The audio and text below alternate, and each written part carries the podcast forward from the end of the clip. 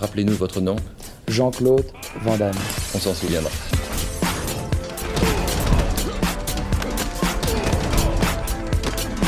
Van Damme Express.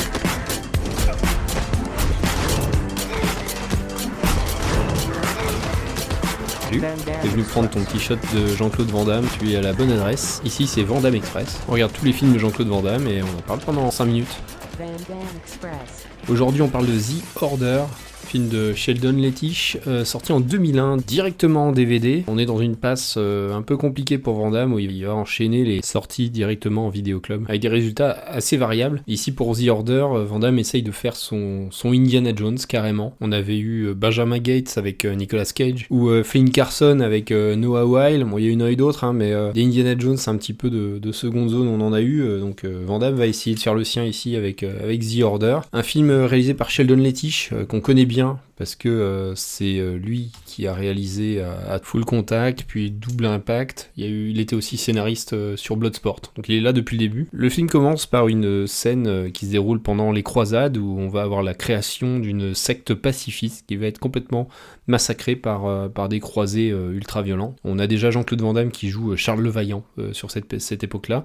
Ensuite, on fait un saut dans le, dans le futur et on retrouve euh, Van Damme qui joue Rudy Kaffmeyer, qui est en plein cambriolage dans un, un musée. Il est en train de, de- de- voler un œuf de Fabergé. Euh, S'ensuit une, une bagarre et il s'échappe. Donc on comprend qu'avec des petites blagues un peu euh, mal placées, ses premières apparitions, c'est une blague de paix et euh, une euh, quasiment un harcèlement auprès d'une d'une jeune femme euh, alors qu'il va, il va voir son père. Personnage qui est quand même joué par le grand Charlton Heston, donc ça sera un des derniers rôles. Tout euh, rapprochement avec un film ayant déjà existé euh, serait, serait fortuit, mais son, père disparaît lors d'une opération archéologique. Et donc il va, euh, il va poursuivre euh, la trajectoire de son père pour essayer de le retrouver. Il se retrouve à Jérusalem où, euh, en arrivant, déjà une course poursuite en voiture et des, malfrats essayent de l'assassiner, lui et son contact, qui est un ami de son père. De l'action tout le long du film, c'est assez rythmé. On voit bien Jérusalem qui est plutôt mis en valeur. Il y a des, scènes d'action dans la ville. il y a des scènes de comédie aussi qui, bon, qui ressemblent à des choses qu'on a déjà vues. Mais c'est toujours rigolo de voir Jean-Claude Van Damme grimé en rabbin, euh, échapper à la police, puis euh, arriver dans le quartier arabe. Et là, on reconnaît Abdel Kissi qui est déguisé en marchand, et euh, on a une petite, bagarre avec lui, et puis après une bagarre avec les policiers sur le toit. Ensuite, donc, il y a une policière qui va l'aider, qui est interprétée par Sofia Milos, Dalia, qui va l'aider et qui va en fait s'avérer être appartenant à la secte pacifiste dont on qu'on a vu au début et euh, lui dévoiler toute l'intrigue, euh, comme quoi des méchants auraient pris euh, contrôle de la secte et voudraient déclencher l'apocalypse, qui est prédite par, par une prophétie. Donc le père de, Rudy, dont Vandamme a découvert ça et, est donc capturé. Donc ensemble, ils vont aller dans le repère des méchants qui se trouve sous le mont du temple, directement. Donc à quelques dizaines de mètres en sous-sol, en dessous de tous les reins autour du mur de lamentation. Euh, et donc ça va se finir en grosse bagarre avec le chef de méchant qui euh, se bat à l'épée euh, comme un, méchant croisé du début. Et voilà, les autres terroristes, et avec toute une histoire de bombes à faire sauter dans des puits. On a du mal à suivre ce qui se passe. Il y a une scène aussi qui nous rappelle absolument rien, hein, où le, père de, Rudy se prend une balle, et donc Rudy va devoir l'aider et, et jouer contre la montre pour, pour le sauver. Voilà, on a quelques, épreuves aussi euh, dans, dans cette espèce de temple sous, euh, Jérusalem, avec euh, des dalles piégées. Voilà, c'est tout à fait, original. Ça reste un film enlevé et pas vraiment pas désagréable à regarder. Ça dure une heure et demie.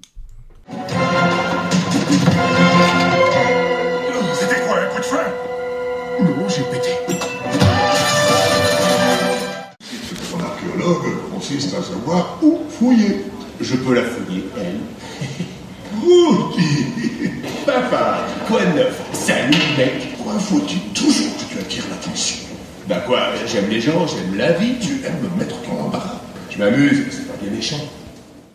Note artistique, bah c'est pas terrible. Si la ville est mise en valeur, euh, le montage est un peu fou, euh, la réalisation est assez pauvre, on est euh, même en dessous de ce qu'il avait fait, de ce que Sheldon Lettich avait fait sur Full Contact.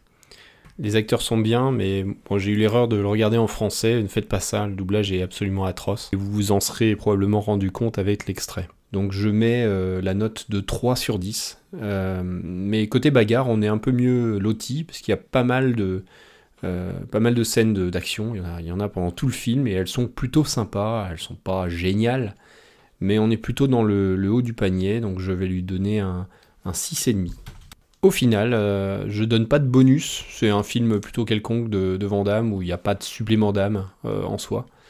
Euh, ça lui fait une note totale de 4,75, donc un petit peu moins de 5, et il se place donc juste devant Piège à Hong Kong, en 7ème position, mais bien bien derrière euh, Répliquant, quasiment 2 points et demi en dessous. C'est pas désagréable, c'est sympa parce qu'on aime bien Jean-Claude, mais c'est vraiment pas terrible. N'oubliez pas que vous pouvez retrouver le classement euh, nuit à jour en temps réel sur Sens Critique pour pouvoir suivre l'évolution au fil de la sortie de ces épisodes. Allez, c'est fini pour aujourd'hui, on se retrouve dans 15 jours pour un nouveau film avec des coups de pied et des coups de poing. Van Damme Express. Van Damme Express. Van Damme Express.